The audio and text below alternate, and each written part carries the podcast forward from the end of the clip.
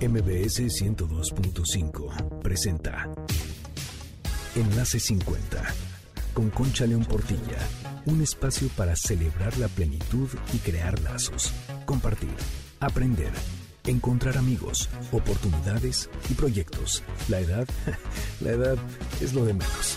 La actitud marca la diferencia, porque lo mejor de la vida empieza hoy. Enlace 50 aconteceu. Ah.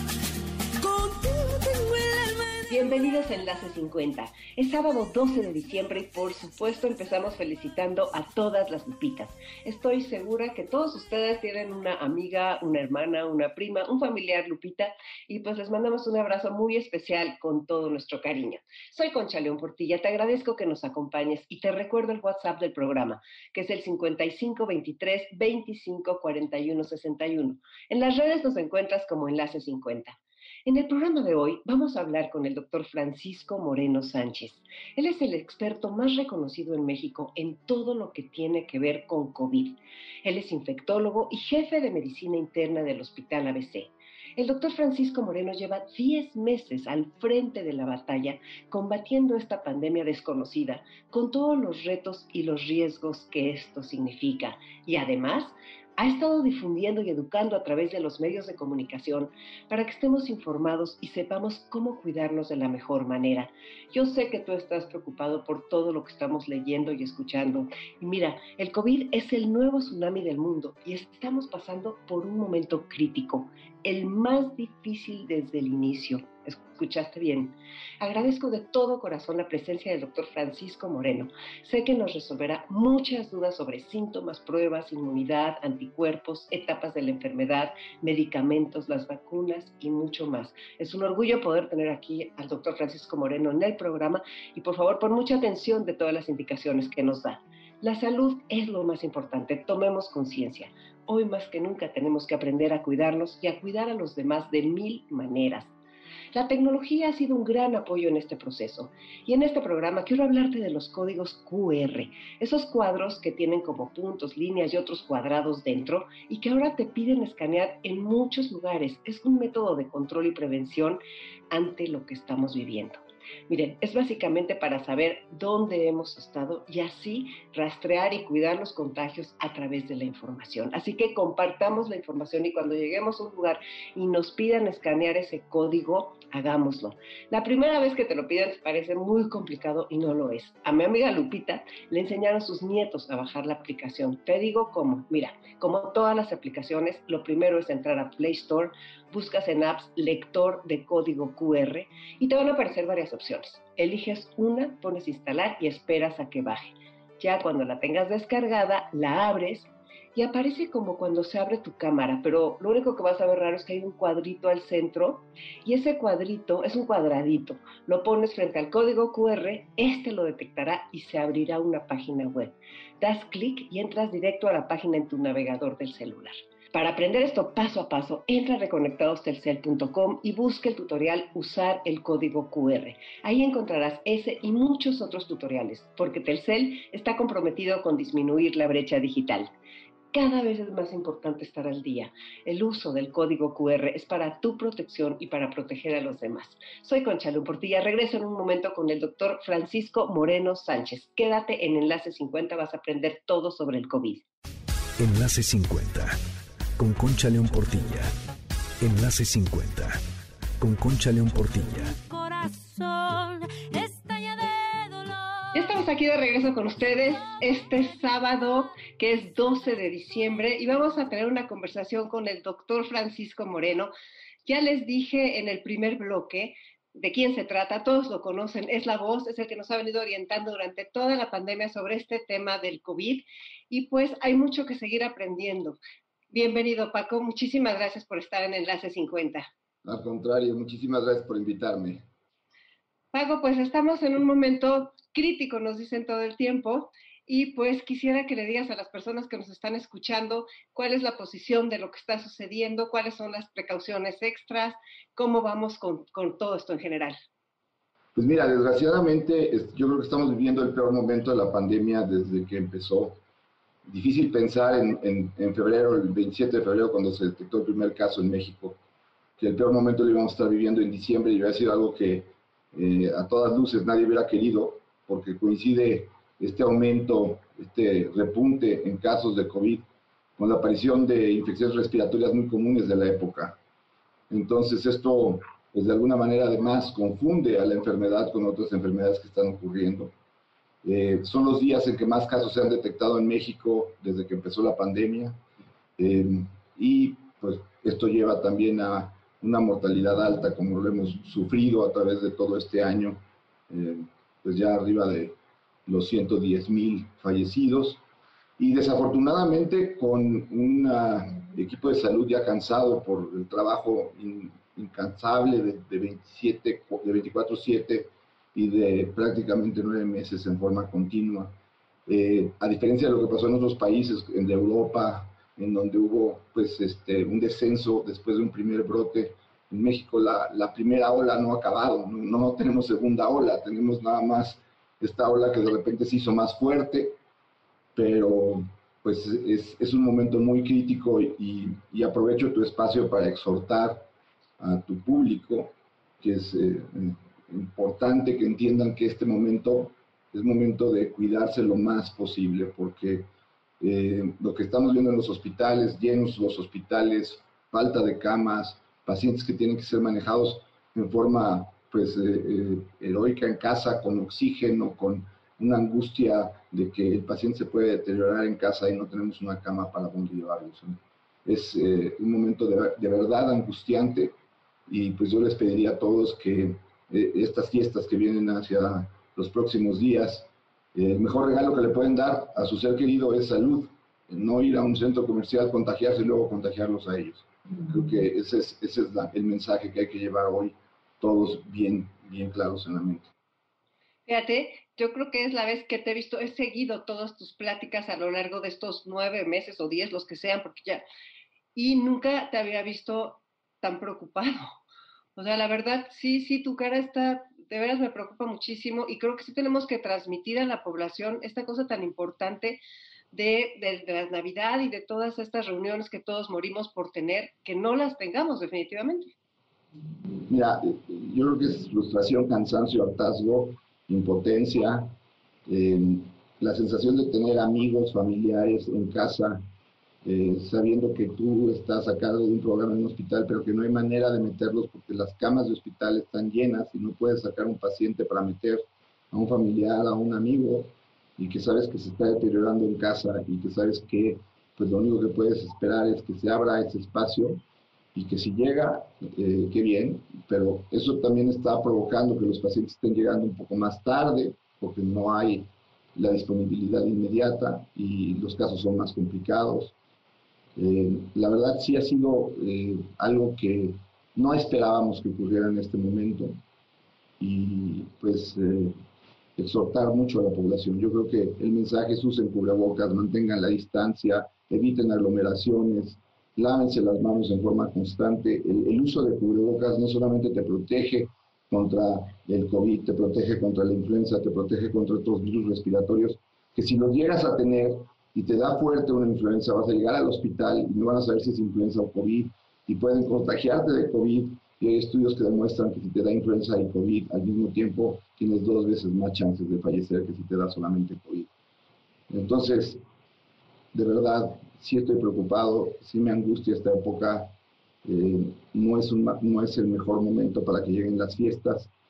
Y sobre todo también entiendo que la población está cansada de mantenerse aislada, pero es como si quieres eh, salir de tu casa en medio de la tormenta y estás esperando a que disminuya la tormenta y ya te esperaste, no salgas en el momento en que la tormenta está peor, se va a acabar. Esto vienen vacunas, vienen medicamentos, vienen muchas opciones. En cuatro meses debemos estar en otra situación totalmente a la que estamos viviendo ahorita. Pero ahorita es el peor momento, este es el momento en donde la tormenta está a todo lo que da y si sales te puedes enfermar. Está preguntando la gente, con todos los asintomáticos. Eso sigue creciendo, de eso no se ha sabido que haya, no ha, habido cambios en eso. Sí sigue habiendo personas que no entran a ninguna de estas fases. Así es. Eh, eh, la gran ventaja del asintomático es que pasa la enfermedad pues prácticamente inadvertida, sobre todo niños, jóvenes, deportistas de alto rendimiento, eh, algunas personas especiales que tienen un sistema inmune muy, muy poderoso, pero eh, desafortunadamente esas personas por al menos dos, tres días contagian. Entonces, por eso es lo importante eh, del, uso de cubrebocas. Eh, lo que hay que entender es que el uso de cubrebocas no es únicamente para protegernos nosotros, porque si fuera el caso, pues tú eres responsable de ti mismo, y si tú no quieres usar el cubrebocas y, y solamente te va a afectar a ti mismo el que no lo uses, pues entonces es un acto, pues probablemente que depende de ti. Aquí el problema es el no usar cubrebocas puede hacer que tú seas asintomático, que tu hijo sea asintomático, llegue a ver al abuelo, lo contagie, y en lugar de haber sido una fiesta, una reunión, por el tiempo que se habían esperado para reunirse, ese asintomático contagia a una persona vulnerable y le puede llevar a que tenga un desenlace fatal.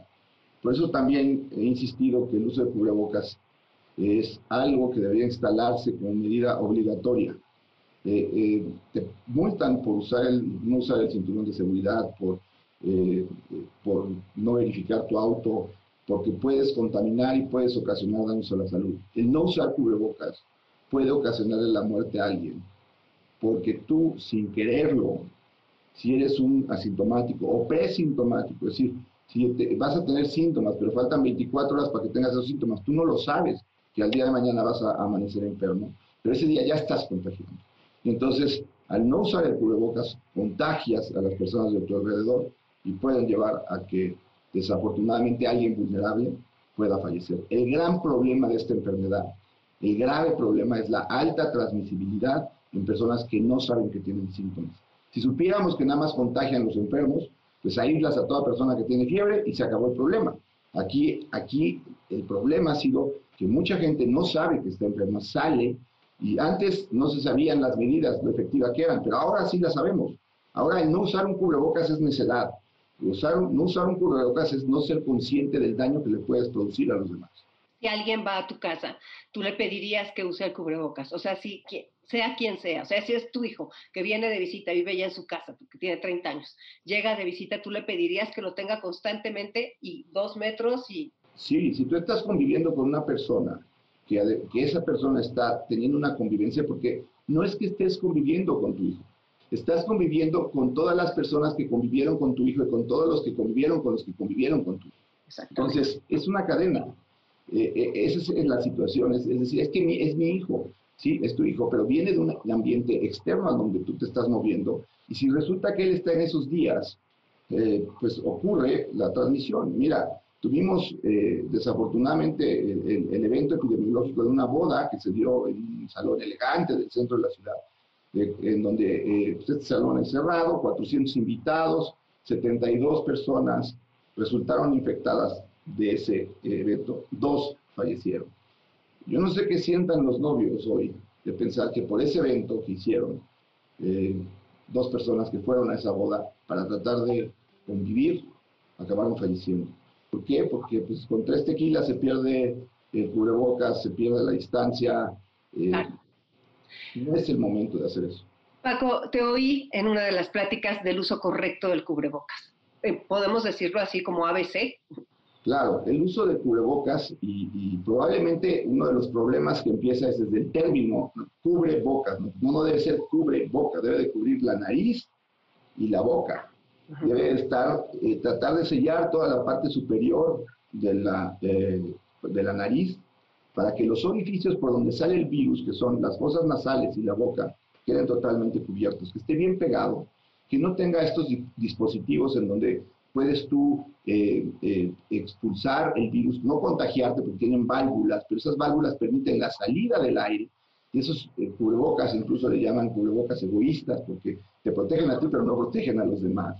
Entonces, este, estos cubrebocas pueden ser los mejores, son los de tres capas, que son los azulitos. Eh, pues ya prácticamente los puedes encontrar en cualquier sitio. No hay un pretexto para decir que no hay cubrebocas. Los KN95 y los N95 déjenselo al personal de salud, pero usen ese cubrebocas. Ahora, si no tienes cubrebocas, usa un trapo que te cubra la nariz y la boca es, es mejor tener algo que te cubra a que no tengas nada. Los cubrebocas de tela son útiles, lávenlos porque pues, después de 6, 8 horas de estarlos usando, pues este, cubrebocas se vuelve un fomite. Pero eh, cubrirse la nariz y la boca es muy importante. Ahora me dicen, es que la gente no lo usa correcto, pero yo veo que mucha gente no, no solamente no lo usa correcto, no lo usa. Y, les comentaba hoy en una, eh, en una entrevista que es como cuando te dicen, usa la corbata. Y si no sabes hacerte el nudo de la corbata, todos la traen mal. Pero para que acabes usando bien la corbata, tienes que empezártela por poner. El que use el cubrebocas, empiécelo por ponérselo y ya se va a ir acostumbrando a cómo usarlo en forma adecuada. Eh, hay que usarlo en forma adecuada, lo que dices es toda la razón, pero hay que usarlo. Es, veo corredores que lo traen abajo. Entonces, para que veo gente que de repente está hablando por teléfono y entonces como da la impresión que no lo se lo baja, entonces es el peor momento en donde tú estás hablando, te bajas el cubrebocas y pues, si vas a hablar, pues habla más fuerte con el teléfono, pero ten tu cubrebocas. ¿Qué tanto se contagia por el tacto? ¿Qué tanto es esas cosas de las superficies y todo eso? Es mucho menos de lo que se pensaba antes, pero sí eh, en un momento dado el virus, después de que eh, sale de tu vía respiratoria, eh, pues, viaja aproximadamente metro, metro y medio, por eso la distancia, el distanciamiento social. Y si llega a caer una superficie inerte en donde el virus pueda sobrevivir por algún tiempo, no es un virus que sobrevive tres, cuatro días, como se pensó en un inicio, pero puede vivir unas horas y por lo tanto en un barandal, en un tubo de un transporte público, en un escritorio, en una mesa, llega, lo tocas y la gente no sabe, pero la gente se toca la cara 15 a 20 veces por hora. Entonces, ese mecanismo donde tú tocas la superficie y luego sin querer te tocas los ojos. Los ojos son otra vía de entrada del virus. Por eso en muchos países también usan caretas como un mecanismo de, de protección. Eh, la careta no es algo que sustituye al cubrebocas, la careta es algo que te puede proteger los ojos. Pero, eh, y te, además te recuerda que no te puedes estar tocando la cara, que es una, una gran ventaja. Eh, ahorita eh, no hay medicamento 100% efectivo para el COVID, no hay vacuna disponible para todos, lo único que tenemos son esas medidas. Nos estás, eh, o sea, dijiste que hay varias etapas y nos estás diciendo que no hay camas, o sea, que los hospitales están llenos. Entonces, ahora, desde el primer instante, ¿cuál es ese primer instante en el que debemos llamar a, a nuestro médico? Mira, aquí yo creo que depende de lo siguiente. Si tú eres una persona vulnerable, ¿Y qué es una persona vulnerable en esta enfermedad? Mayores de 60 años, personas que tienen sobrepeso. No tienen que tener una obesidad eh, mórbida, es decir, no tienen que ser súper o gorditos, sino que estén con sobrepeso, que tengan diabetes, que tengan hipertensión, que tengan alguna condición pulmonar o estén recibiendo algún tratamiento de baja, para bajar el sistema inmune. Si tú eres de esas personas, tienes que estar atento a que tu primer síntoma tienes que hacer el diagnóstico. ¿Por qué? Porque tú te tienes que monitorizar temperatura y oximetría. Es muy importante el diagnóstico temprano por dos razones. La primera es, si tú te diagnosticas temprano, le puedes avisar a las personas con las que conviviste los últimos días para que ellos se chequen y a la vez hagamos esa cadena buena, no la cadena mala que tenemos ahorita, en donde una persona está contagiando, no sabe, los otros se contagian, no lo saben y están contagiando a otros. Aquí, si tú sabes que tú te contagiaste en forma temprana, le puedes avisar a los otros para que también en forma temprana sepan su diagnóstico y te aísles. Así ya estás previniendo esa dispersión del virus. Y si eres una persona de riesgo, entonces empieza a monitorizar temperatura y oximetría. Porque si tú empiezas a ver que tu oximetría disminuye, entonces tienes que estar en contacto con tu médico para que, pues, eh, eh, de alguna manera empiece él a ayudar a buscarte en dónde llegar y pues en, ocasiones lo que necesitas a veces es buscar eh, concentradores de oxígeno, que también están escasos, eh, tanques de oxígeno. Eh, exhorto a la población, hay algunas, algunas familias que tienen tres, cuatro concentradores de oxígeno. Ahorita si hay alguien que necesita concentrador de oxígeno, por favor préstenselo. Este, pueden salvar una vida con, con esa situación. Y, y, monitorizar la oxigenación es algo bien importante. El oxímetro se ha vuelto algo que tienes que tener en tu buró eh, porque tienes que saber cuál es tu oxigenación normal. Hay que tomarla en el dedo índice de la mano izquierda, hay que tomarlo sentado, hay que quitarse el gel, el acrílico de las uñas, el barniz, hay que tomar tres respiraciones profundas, eh, respirar luego normal hasta 5 o 10 segundos y ver cuánto te mide. Tampoco te quedes con el oxímetro como arbolito de Navidad, porque entonces lo que va a pasar es que de repente vas a ver que baja, te angustias y te va a bajar más y entonces vas a llegar al hospital y, y vas a ocupar una cama de alguien que necesita la cama y tú no la necesitas. Entonces es nada más pones el dedo rápido, lo primero que sale. Pones el dedo sentado, tomas tres respiraciones profundas, dedo índice de la mano izquierda, volteas, respiras y ves cómo se mueve. Va a haber dos números, uno es frecuencia cardíaca y el otro tiene un porcentaje. Eso es saturación, qué tanta cantidad de oxígeno está teniendo tu sangre. Lo normal en la Ciudad de México es arriba de 90, a nivel del mar es arriba de 92, pero si tú estás viendo que tienes un descenso de tu oximetría, estate al pendiente, porque lo que sucede es que si te empieza a bajar el oxígeno, como mecanismo de defensa, tú no lo haces consciente, pero empieza a dejar de moverte, empieza a dejar de caminar porque tu cuerpo te lo pide. Y entonces acabas quedándote sentado. Y después tú no te das cuenta, pero estás respirando más rápido para tratar de mantener ese nivel de oxígeno.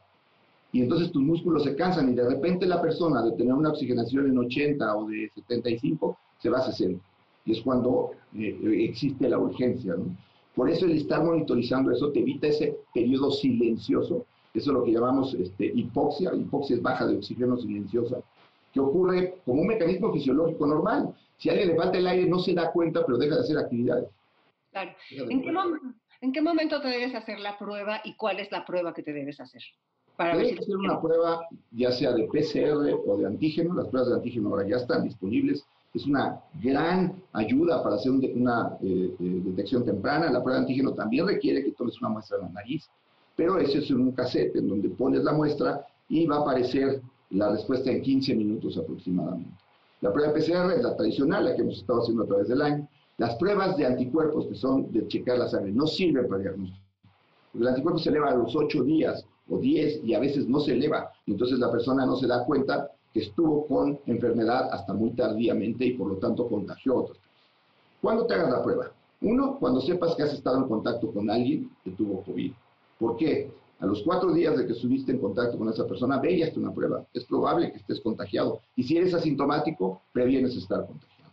¿Cuándo te haces la prueba? Cuando tienes síntomas respiratorios. Ahorita va a ser complejo porque puedes tener desde una gripa común, eh, por los virus normales que ocurren en la época, o puede ser influenza o puede ser COVID.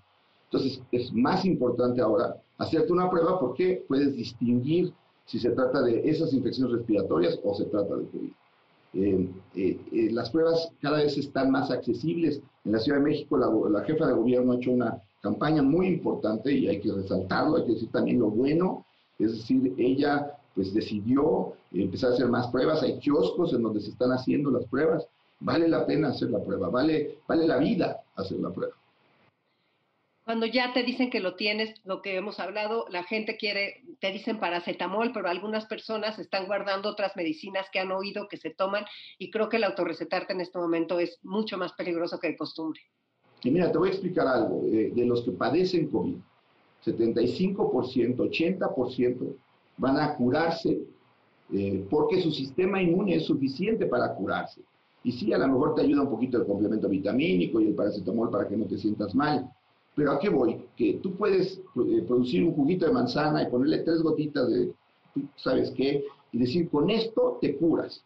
Y entonces tiene ese juguito de manzana un 75 o 80% de efectividad. ¿Por qué? Porque 75-80% de las personas se van a curar a pesar del juguito de manzana. Pero en la mente de esa gente quedó que el juguito de manzana era lo que los curaba.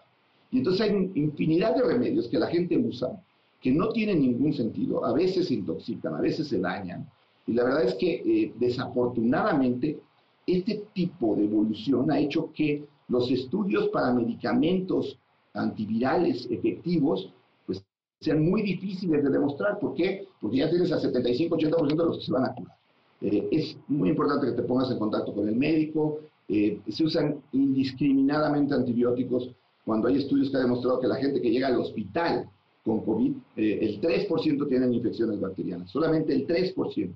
Eso quiere decir que 97 reciben antibióticos en forma innecesaria, porque no es una enfermedad por, por bacterias, es una enfermedad que está producida por un virus. El virus te produce neumonía. También es un concepto, la gente piensa, tengo neumonía, me tienes que dar antibiótico. A ver, no, la neumonía te la está causando el COVID. Entonces, eh, el tener neumonía, el tener esas manchas no implica que necesitas un antibiótico, eh, hay un uso indiscriminado de antibióticos y de otros remedios, como tú comentas, que eh, yo lo que les recomiendo es estén en contacto con un médico, un médico que esté empapado de lo que es el COVID. No todo el mundo sabe acerca del COVID. Y eso es tu mejor oportunidad para que estés bien. La tomografía que muchas veces recetan del pulmón. Mira, la tomografía es una eh, situación especial y te voy a comentar por qué. Sí, hay veces que la tomografía te puede anticipar que un paciente no está evolucionando en forma adecuada. ¿Por qué? Porque si tienes una tomografía en donde tienes más del 30% del pulmón afectado, sabes que esa persona, a pesar que está logrando mantener una saturación de oxígeno limítrofe, va a tener problemas. Pero el problema también es que si tú te haces una tomografía, de esos 80 pacientes que les va a ir bien, la mitad van a tener manchas en el pulmón. Manchas pequeñas, menos del 20%. Y entonces eso le genera una angustia, una ansiedad, una paranoia terrible a la población, porque dice, es que en mi tomografía hay manchas. Pues sí, en la tomografía de la mitad de las personas que tienen COVID tienen manchas. Pero si no es más del 10%, si no es una neumonía catalogada grave, incluso ya viene en el reporte de 0 a 20, de 20 a 40, de más de 40, si es una neumonía leve, esas neumonías las puedes manejar en casa con paracetamol, con medidas, etc. ¿Por qué? Porque no toda neumonía se maneja en el hospital. Si fuera eso, entonces saturamos los hospitales totalmente por personas que no necesitan estar en el hospital. Es muy importante que tengas contacto con tu médico, que tú no decidas ir a hacerte la tomografía, que no le recomiendes a alguien ir a hacerte la tomografía. También es una situación pues muy característica del mexicano, ¿no? En ese pan de ayudar, este, oye los consejos que dan y, y si la mitad de las personas que dan consejos para COVID usaran cubrebocas, creo que estaríamos en mejor situación. Y, y, dan muchos consejos que luego resultan este, pues, eh, para peor, ¿no? La tomografía puede ser un arma muy importante, pero te la deben de indicar un médico y te la debe de indicar cuando él sienta que tienes datos que requieran de esa tomografía, ya sea fiebre persistente, que estés empezando a tener disminución de la oxigenación, o eres una persona de alto riesgo. Esas cosas pueden hacer que un médico decida, vete a hacer una tomografía. Pero tú decidir hacerla porque te salió la prueba de COVID, luego vas, te la haces al día siguiente y la inflamación pulmonar ocurre ocho días después y esa tomografía ahí no te sirvió de nada y no te vas a dar cuenta que ocho días después sí tienes un problema a nivel pulmonar. Es que fíjate, he, oído personas que dicen, mi mamá va, a salir de su casa de retiro, la vamos a recibir en la casa, entonces como nosotros ya tuvimos COVID, nos están indicando una tomografía y una, este, una prueba para ver si ya desarrollamos anticuerpos. No importa si nunca has escuchado un podcast o si eres un podcaster profesional. La comunidad Himalaya. Radio en vivo. Radio en vivo. Contenidos originales y experiencias diseñadas solo para ti. Solo para ti. Himalaya. Descarga gratis la app.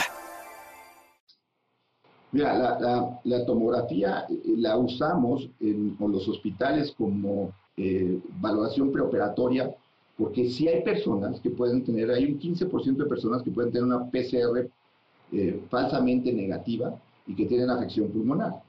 Y si te vas a someter a una cirugía, hay que entender que en los primeros estudios, las personas con COVID que se operaban tenían un 23% más de riesgo de tener una complicación. Entonces, en muchos protocolos se siguen haciendo tomografía como parte de la evaluación. Pero si va a ir tu mamá, ahí no hay que hacer una tomografía. Ahora, hay personas que me dicen, es que ahora con la prueba de antígeno yo me puedo estar haciendo una prueba de antígeno diario. Y si te estás haciendo una prueba de antígeno diario es que no estás llevando las medidas de prevención adecuadas. Porque si estás llevando las medidas de prevención adecuadas, solamente debes de hacer la prueba cuando te expusiste con alguien, cuando tienes síntomas, no nada más para dormir tranquilo, porque tampoco es bueno estar quitándole pruebas a otras personas que sí la Claro, es una responsabilidad.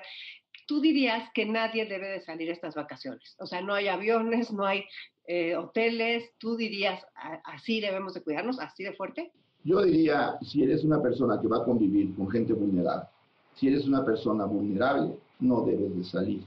Si en tu fiesta de Navidad vas a convivir con los abuelos, mejor evítate esta fiesta y haz Navidad en mayo y eh, va a ser una Navidad tipo el hemisferio sur, en donde ellos tienen su invierno cuando nosotros tenemos nuestro verano, y vas a poder disfrutar de que tus abuelos, tus padres, tus amigos, si hay alguien vulnerable en la familia, que lo vas a poder seguir disfrutando.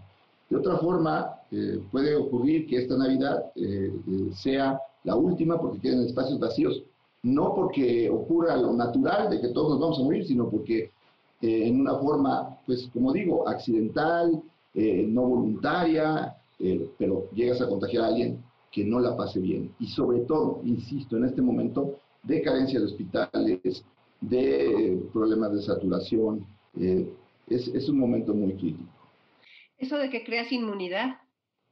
Sí creas inmunidad, eso se ha demostrado. Este, no sabemos realmente cuánto tiempo dura la inmunidad. y empezamos a ver casos de reinfección, porque ya la enfermedad ya lleva un tiempo. Pero si pensamos en, ya ahorita hay más de 70 millones de humanos conocidos que tuvieron COVID o que tienen COVID, eh, porque algunos ya se recuperaron, pero otros todavía lo tienen. Eh, esas personas es un grupo muy grande. Entonces, si tú tomas la media de esa persona, no la conocemos. La media de la inmunidad no la conocemos porque no ha pasado el tiempo suficiente. Si lo comparamos con el SARS-CoV-1, que fue el que ocurrió hace, en el 2002, que es el virus más similar a este virus que tenemos, la inmunidad duró dos años. No quiere decir que esta inmunidad dure dos años. Pero vamos a empezar a ver casos de reinfecciones. ¿Por qué? Porque son los que se salen de la media, de la primera desviación estándar, de la segunda desviación estándar. Entonces sí, pues empieza a haber documentación de reinfecciones.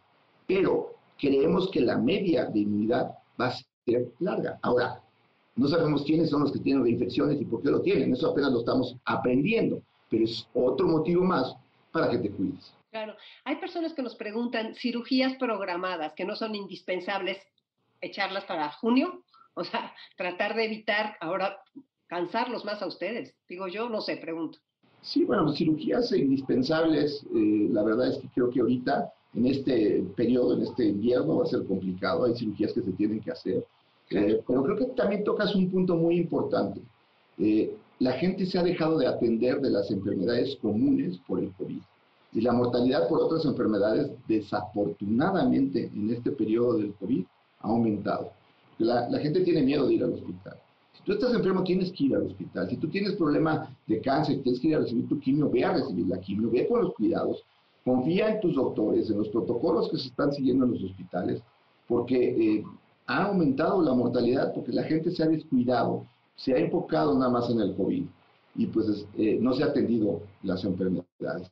Si eres diabético, se ha demostrado que si tú tienes un buen control de tu diabetes, puedes tener el mismo riesgo de una persona que no tiene diabetes. Si eres hipertenso, similar. Entonces, lleva tus tratamientos, cuídate, ve con tu médico. Ahora, si te haces una cirugía estética, espérate tantito, por favor. Yo creo. Oye, ¿Y por qué dicen que hay personas, o sea, que, aparentemente, ah, era un jovenazo, pues era muy deportista, y fíjate nada más que le pegó? O sea, ¿qué pasa con tu cuerpo? O sea, ¿en qué momento no se sabe, verdad? O sea, o sí se sabe. Mira, hay dos situaciones. Una es que sí hay una eh, inmunidad que va de los dos extremos. Igual en esa media todos somos susceptibles, pero hay quienes son menos susceptibles y hay quienes son más susceptibles. Eh, una de las situaciones que hemos visto también es que la carga viral que tú recibes en el momento de la infección es muy importante. Entonces también el cubrebocas por eso te protege, porque si tú estás cubierto, recibes una carga viral mucho menor. En las bodas, por ejemplo, en estos eventos hemos tenido jóvenes muy malos. ¿Por qué? Porque el joven se quitó el cubrebocas, pues ya eh, no lo usaba porque ya llevaba varios tequilas, se pone a bailar, recibe directamente el contagio con una carga viral muy alta y entonces su evolución es tórpida, su evolución no es la del joven normal. Eh, eh, entonces, además de las características propias del individuo, de su inmunidad, existe esa situación. Por eso el cubrebocas no solamente te ayuda a evitar diseminar, no te puede ayudar a que tengas una enfermedad de menor impacto. Ok, entonces, la gente, es que siguen preguntando y lo han preguntado mucho, la gente que está en su casa recibe a la gente con cubrebocas y le pide que no se lo quite más que para tomar agua, por ejemplo. Si van a comer quítense el cubrebocas y no hablen durante el tiempo que están comiendo. O sea, eh, el problema es, este, vas a tener una reunión en donde va a haber una, una cena y porque tienes que ir, porque tu trabajo te lo exige, mantén la distancia con tus compañeros, usa el cubrebocas, bájatelo cuando estés comiendo, pero no hables. Mira, un ejemplo es el cine. En Corea del Norte, en Corea del Sur, hicieron un estudio en donde 31 millones de coreanos fueron evaluados después de ir al cine. No se permite hablar, no se permite no se permite moverse, no se permite comer en. Pero no encontraron ni un contagio.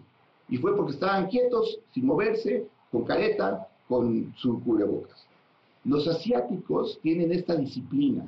Yo les digo que a veces era, era común que fueras a un viaje y te encontrabas asiáticos que eh, hace 3, 4 años usaban cubrebocas. Y tú decías, estos cuates sí de veras están medio, este, bueno, en Asia han tenido epidemias a través de la historia, eh, mucha influencia a través de la historia. Entonces, ese, cubrebocas ha permitido que la cultura asiática eh, sea de las que mejor se han recuperado, a pesar que fue en donde empezó la pandemia.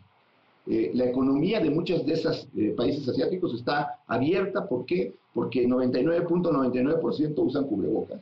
Y en China, si no lo usas, entonces te dicen, a ver, vamos a, usar un medicamento experimental, porque pues, a ti no te preocupa, vamos a vacunarte y luego vamos a infectarte a ver si funciona. ¿no?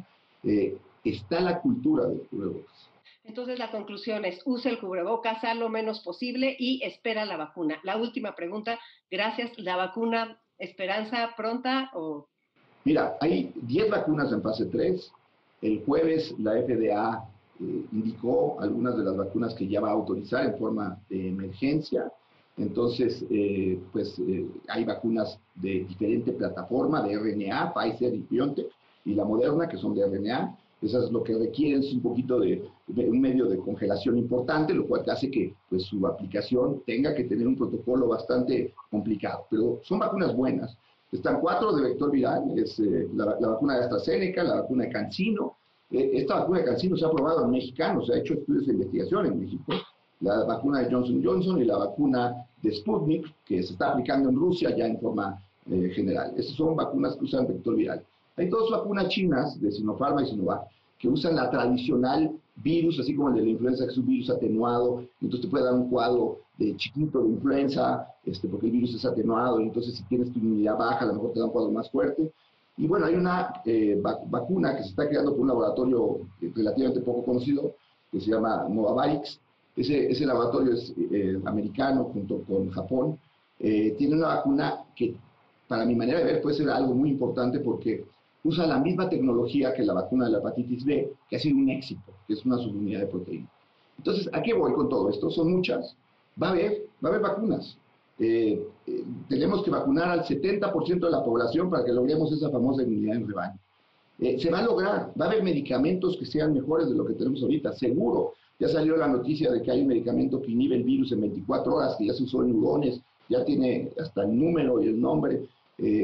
Va a haber muchas opciones, pero ahorita, ahorita, en este momento, hoy, sábado 12 de diciembre, tenemos el peor momento de la pandemia. Entonces, cuidemos. Perfecto. La vacuna de la influencia, la gente no la encuentra. ¿Qué puede hacer? Ir a buscarla. ha sido una tristeza eso también. Ha sido esa de las cosas que no puedes entender porque eh, cuando se debería haber hecho una prevención. Eh, bueno, pero si no entiendes que en febrero mandaron equipo de protección personal de los médicos a China porque aquí no iba a pasar nada y luego lo tuvieron que recomprar y traerlo en abril porque sí estaba pasando y somos el país número uno en fallecidos por trabajadores de la salud, eh, pues también entonces entendemos por qué no se eh, eh, trataron de conseguir, o por lo menos se abrió a la iniciativa privada, el que se pudieran tener vacunas de influenza por otros laboratorios para ayudar a la mayor cantidad de gente posible. En este férreo control que quiere tener el gobierno por manejar las vacunas, manejar los medicamentos, autorizar solamente lo que es que lo que han creado es un caos en el tratamiento, en el manejo y en la prevención, como es lo de las vacunas. Entonces, ir a buscarla, ir a buscarla, la que te pongan, la que te encuentres. O sea, la equivalente es la que está, eh, pues, la que está ofrecida por el sector salud, es, una buena vacuna, eh, carece de una cepa de, influenza B, pero bueno, pues es una buena vacuna. La, la cuatrivalente tiene las cuatro cepas, eh, esa es la que habitualmente maneja el sector privado, que no hemos tenido acceso a ellos. Aparentemente ya la vamos a tener, pero eso nos vienen diciendo desde mm, hace varios meses. Eh, en Estados Unidos esa vacuna está disponible desde agosto. Entonces, pues era cuestión de tener una mejor organización y prevención para esta pandemia, cosa que desafortunadamente no ha ocurrido. Pues Paco, muchísimas gracias por tu tiempo, de veras. Te este, agradecemos en Enlace 50 y en MBS que nos hayas donado este, todos estos conocimientos y mucho ánimo y esperemos que esto, que, pronto nos veamos con otras noticias. Pronto va a haber buenas noticias, hay esperanza, de verdad que sí, pero hoy no, hoy, hoy tienes que cuidar. Entonces, si quieres estar en ese momento feliz de podernos volver a abrazar y todo estando tranquilos de que estamos protegidos, tienes hoy que cuidarte y tienes que cuidar a tus seres queridos. Entonces, te agradezco mucho el espacio a ti y el la mejor manera de, de poder lograr que la gente lo entienda es difundiendo el mensaje. Y eso te lo agradezco porque tú lo haces y, por eso te agradezco el tiempo que me has dado para expresar las ideas. Sí, lo que dijiste tú, que es fundamental educar de parte de los médicos, o sea, transfer... sí, porque así ya más claro cómo lo quieren, ¿no? Muchas gracias, muchísimas gracias y que estés muy bien. Soy Consuelo Portilla, regreso con ustedes en un momento, quédense en Enlace 50. Enlace 50, con Concha León Portilla, Enlace 50 con Concha León Portilla. Continuamos hablando de salud este sábado 12 de diciembre, porque no hay que descuidar todas las demás partes de nuestro cuerpo. Hoy vamos a hablar de la salud de los hombres porque creo que les cuesta más trabajo ir al doctor y hacerse los chequeos anuales. Prevenir es vivir y con todo lo que sabemos ya, de veras que no hay pretextos para no cuidarlos. Los hombres de 40 en adelante deben poner mucha atención en cualquier cambio en la próstata. Una anomalía atendida a tiempo les puede salvar la vida. Biomédica, nuestro laboratorio de cabecera, tiene en promoción los estudios completos de perfil masculino mayor de 40, que es testosterona total y libre, antígeno prostático total y libre, ultrasonido de próstata, ultrasonido de tracto urinario y también densitometría de cadera y columna. ¿Hace cuánto que no mides tu testosterona? ¿Y el antígeno prostático total y libre? ¿Has checado tus huesos? Estos valores son fundamentales para que tu médico sepa cómo estás. El antígeno total y libre y la testosterona son una simple prueba de sangre de laboratorio que lo puedes pedir a domicilio. Otro punto importante, lo de los huesos. La osteopenia y la osteoporosis son enfermedades silenciosas que puedes aminorar con un tratamiento oportuno. Así que en Biomédica aprovecha que te ofrece la densitometría ósea de cadera y columna que tu médico crea pertinente para saber cómo estás. Todos los estudios de imagenología solo se realizan en la sucursal de Montes Urales 780, Lomas de Chapultepec, con previa cita. No dejes pasar la oportunidad de cuidarte con lo último en tecnología, servicio de excelencia y la máxima calidad que te ofrece Biomédica con más de 27 años de innovación para tu salud. Aplican restricciones no acumulable con otras promociones, vigencia el 31 de diciembre del 2020. Si deseas mayor información o agendar tu cita, llama al 55 55 40 91 80 o visita las redes de Biomédica, Twitter y Facebook Biomédica MX. Consulta a tu médico. Tu calidad de vida depende de ti. UANL Cédula Profesional 3717779. Biomédica, tu salud, nuestra pasión. ¿Y a ti qué te apasiona? A mí me apasiona el cine. Y por eso hoy estoy feliz de contarte de una película que está a punto de estrenarse en México la semana entrante. Se llama Abuelos y vamos a platicar con el director Santiago Requejo y con Luis Garzajot, creador de Entrecanos, una comunidad que impulsa el emprendimiento de las personas mayores quien la trae a nuestro país. Es una buena historia, escúchala. Bienvenido Luis, cuéntanos cómo pasó todo esto. Hace poco más de un año yo por redes sociales encontré un tráiler de la película Abuelos y lo primero que pensé es y, bueno, Santi no me dejará mentir, es, este me robó la idea, tal cual. Y entonces lo busqué por WhatsApp, me hizo el favor de atender y aceptar mi solicitud de amistad, porque busqué quién era el director o algún contacto, lo, busqué, me aceptó, me dijo, oye, te quiero entrevistar, y, como si fuéramos casados, me contestó, tenemos que hablar. Así. y entonces ya hablamos por este por WhatsApp y le decía, este, es que te quiero entrevistar, pero ¿por qué? Dije, porque me robaste la idea. ¿Cómo que te robé la idea? Sí, bueno, yo no voy a hacer películas, no, no, no es mi papel, pero sí estoy impulsando lo que hemos dado en llamar el ecosistema emprendedor entrecano y justo el mensaje que manda la película es ese, el emprendimiento en la tercera edad. Así que refleja con claridad y nitidez este esfuerzo por el adulto mayor que al no poder reinsertarse en la sociedad dentro de un empleo, tiene la obligación y la necesidad de optar por emprender, cuando a lo mejor ni siquiera sabe que se llama emprender, pero pues hay que dar el paso. Así que así, esa es la, la historia de nuestro primer contacto, dijéramos, o nuestros primeros contactos. Pues muy bien, entonces ahora dinos, Santiago, ¿tú qué eres? ¿A qué te dedicas? ¿Por qué hiciste esa película? Hola Concha, un placer estar con, con vosotros. Es mi primera película, eh, Abuelos, y bueno, pues eh, me dedico un poco a todo el tema audiovisual, a hacer eh, cortometrajes, vídeos, publicidad, y ya tenía ganas de dar el salto a un largometraje y quería que ese primer largometraje fuera especial. Creo que el cine tiene una misión fundamental que es entretener, pero si puede ir acompañada de, un mensaje social o una reivindicación social, creo que eso es, es bueno también, ¿no? Estamos en el 2020 y un hombre y una mujer, ya no te digo con 50, estoy hablando de 70, 75 años, es gente mm, que a poco que se haya cuidado bien, es gente que, está en plenas facultades psíquicas y físicas para sentirse útil, ¿no? Y a partir de ahí nos parecía interesante el hacer un homenaje a toda esta, eh, todo este grupo de personas que se han visto apartados de la sociedad, Eh, son muchas las empresas que consideran que a determinada edad ya no sirve. Eh, fíjate, es muy curioso que la gente joven cuando va a buscar su primer empleo, muchos no lo consiguen porque las empresas dicen que les falta experiencia y esa misma empresa está despidiendo a gente con muchísima experiencia. ¿no? Y a partir de ahí, construir una historia de emprendimiento en el sentido amplio, no solo emprender empresarialmente en el sentido económico. Para mí emprender eh, es cualquier persona que está dispuesta a desarrollar cualquier actividad y para ello asumir un riesgo. ¿no? Eso es lo que define un emprendedor. En el ámbito económico está claro, en el ámbito empresarial, el riesgo es económico, pero cuando decidimos, por ejemplo, empezar una relación sentimental, enamorarnos, eh, nos estamos exponiendo a que salga mal. Ahí hay un riesgo. Bueno, pues ahí hay un emprendedor, ¿no? Y así en cantidad de circunstancias en nuestro día a día tenemos la oportunidad todos nosotros de ser pequeños emprendedores. Y esta película que se llama Abuelos, bien podría llamarse Emprendedores, porque cada uno de los personajes que salen en la película, tanto los principales como los secundarios, se les plantea un reto, un reto de emprendimiento, un reto de, crecer, de, dar un paso en, su vida, ¿no? Y bueno, y, es, bueno, ya cuando veáis la película ya lo veréis, pero toda la disyuntiva es si están dispuestos o no a asumir ese riesgo. Una película esperanzadora como es Abuelos es una película que, siendo muy consciente de las dificultades cotidianas y de las realidades, tiene una mirada positiva y eh, luminosa, esperanzadora. A ver, Luis, ¿y a ti qué tú ya de representante de cine o qué? Porque es muy interesante, ¿no? Tiene, cómo, cómo el adulto mayor va haciéndose variadito.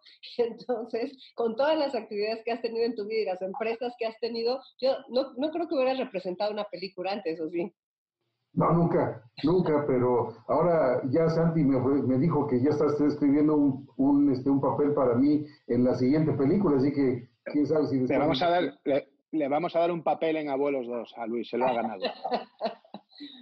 Pues bueno, está bien, pero ¿sabes qué sucedió, Concha? Que cuando tuve la, la, fortuna de que Santiago, de esta manera en que está charlando ahorita, me, me recibe a mí, no nos conocíamos, pero fue una charla así de ligera, así de sencilla, así de clara y él me dijo cuando le pedí la entrevista, porque me había robado la idea, este, me, me, dijo, sí te la doy, pero te invito a tres cosas. Y una de las tres fue a colocar la película en México. Entonces mi respuesta fue, eh, yo nunca lo he hecho, yo no soy distribuidor de películas, nunca lo he hecho, pero emprendedor sí soy. Entonces, a lo, lo que me dediqué fue a tocar puertas. Yo no creé una falsa expectativa, por ahí sí tenía algún contacto, que, por cierto no funcionó, pero el otro que no lo tenía, el otro contacto, funcionó y funcionó muy bien al punto de que estamos a unos días de estrenar en México. Entonces, yo creo que uno se tiene que poner metas en la vida y decir, por mí no va a quedar. Cuando menos yo voy a hacer el intento. Santi me hizo la invitación que le agradezco mucho y lo agradezco porque me dio la oportunidad de ver que había una, algo que yo podía hacer que no sabía que podía hacer. Pues, yo no sabía que él podía colocar la película, no, no tenía ni idea. Y pues mira, ya está a punto de, de turrón, dijéramos, aquí en México, ¿no? Entonces, este sí, fue un reto, fue un reto muy bonito, un reto muy halagador y un reto que llega a feliz término, ¿verdad? Además, estrenar en, en estas circunstancias eh, tan difíciles, ¿no? Donde los cines están bueno, pues pasando, digamos, no su mejor momento, eh, pues es también un acto de emprendimiento lo que están haciendo, ¿no? Eh, pero bueno, también es, un acto valiente y se necesita que el mundo no se pare, que sigamos contando historias, que sigamos acercando al público historias que merecen la pena. Y, y, eso está haciendo Cinemex, eso vio Luis en su momento y eso estamos haciendo nosotros desde aquí, ¿no? Entonces eso es muy bonito. Pues sí, qué bonito cuando se juntan las voluntades, ¿no? Y el todo para adelante y las generaciones, o sea, como que hay muchos valores que rodean a esta película. Te deseo todo el éxito en México, ya sé que lo tuvo en España. Bienvenidísimo con esta historia, porque además es muy bueno que haya historias que inspiran y que dan esperanza en lugar de que dan más miedo, más enfermedad, más violencia. O sea, realmente, desafortunadamente, hay muchas películas que que no van hacia allá, ¿no? Sino que tienen otros objetivos. Tu objetivo es muy claro, es este, como tú dijiste, crear una esperanza, ser una inspiración y también me parece muy eh, retratas, o sea, lo que dice Luis es un espejo. Entonces, habrá muchas personas ahora de nuestra edad que han perdido sus empleos, que se sienten totalmente perdidos en todos los, no nada más por haber perdido el, el empleo, sino que se sienten desorientados, desesperanzados, a lo mejor hay alguien que se atreve a decir que se siente fracasado o que no ve por dónde. Entonces, el encontrar algo que, te dice, pues tal vez sí hay un por dónde, tal vez si quieres un poquito de cada uno de ellos, tal vez el identificarte, tal vez el, las esposas de alguien que vea que su marido está pasando lo mismo que los personajes. O sea, creo que lo bueno da bueno, que tu película es buena y que vas a tener un gran éxito. Yo invito a la gente a que vea la película. Es una película muy grata, muy bonita, muy inspiradora. Se van a, van a salir de ver la película con un estado de ánimo muy, muy grato y con ganas de, ahora sí voy a hacer esa idea, voy a producir esa idea que he tenido en el cajón durante tanto tiempo. Van a ver que funciona. Bueno, pues ojalá pronto podamos ver esta película. Abuelo, se escucha interesantísima. Bueno, la verdad yo la vi, se los confieso, y me encantó. Con todo esto que hemos aprendido del COVID y de la importancia de extremar precauciones en el momento crítico que estamos viviendo, nuestro evento que les anuncié hace ocho días, una Navidad compartida, adquiere mayor relevancia. Será una maravilla poder acompañarnos a distancia el 24 de diciembre a las 5 de la tarde, cuando estaremos contigo a través del portal del adulto mayor, compartiendo mensajes, música, cantos, bailes, reflexiones, alegría y mucho, mucho amor para celebrar la Navidad. Vamos a repetir el evento el 25 a las 11 de la mañana. Te invito a participar en este festejo enviándonos mensajes, recetas, fotos, recuerdos para enriquecer este gran día que es tan importante. Mándalos a nuestro WhatsApp 55 23 25 41 61. Demos juntos esperanza a la espera con un enorme abrazo virtual este 24 y 25 de diciembre. Antes de irme, quiero compartirte un texto por parte de Telcel que siempre está comprometido con disminuir la brecha digital. Y este texto tiene que ver con el tema de la película Abuelos, porque habla de crecer, emprender y de tener confianza. Dice así, hubo un tiempo en que pensé que no podía y no pude. Creí que no sabía y nada supe. Pensé que no tendría fuerzas y flaqueé. Creí que era demasiada la carga y me caí subestimé mi capacidad y no fui capaz. Luego aprendí que si creo que puedo, puedo. Que sé más de lo que ni siquiera imagino. Que tengo las fuerzas que decido tener. Que no hay carga que mis hombros no puedan soportar.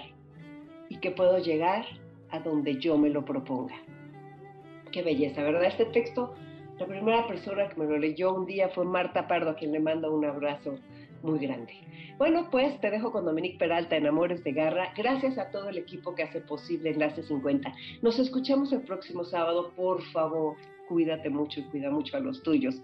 Como decía Schopenhauer, nueve décimas partes de nuestra felicidad dependen de la salud. Así que a cuidar la salud. Soy Concha León Portilla, te mando un abrazo enorme con todo mi cariño. MBS 102.5 presentó Enlace 50 con Concha León Portilla. Te esperamos el próximo sábado, una a 2 de la tarde, por MBS 102.5.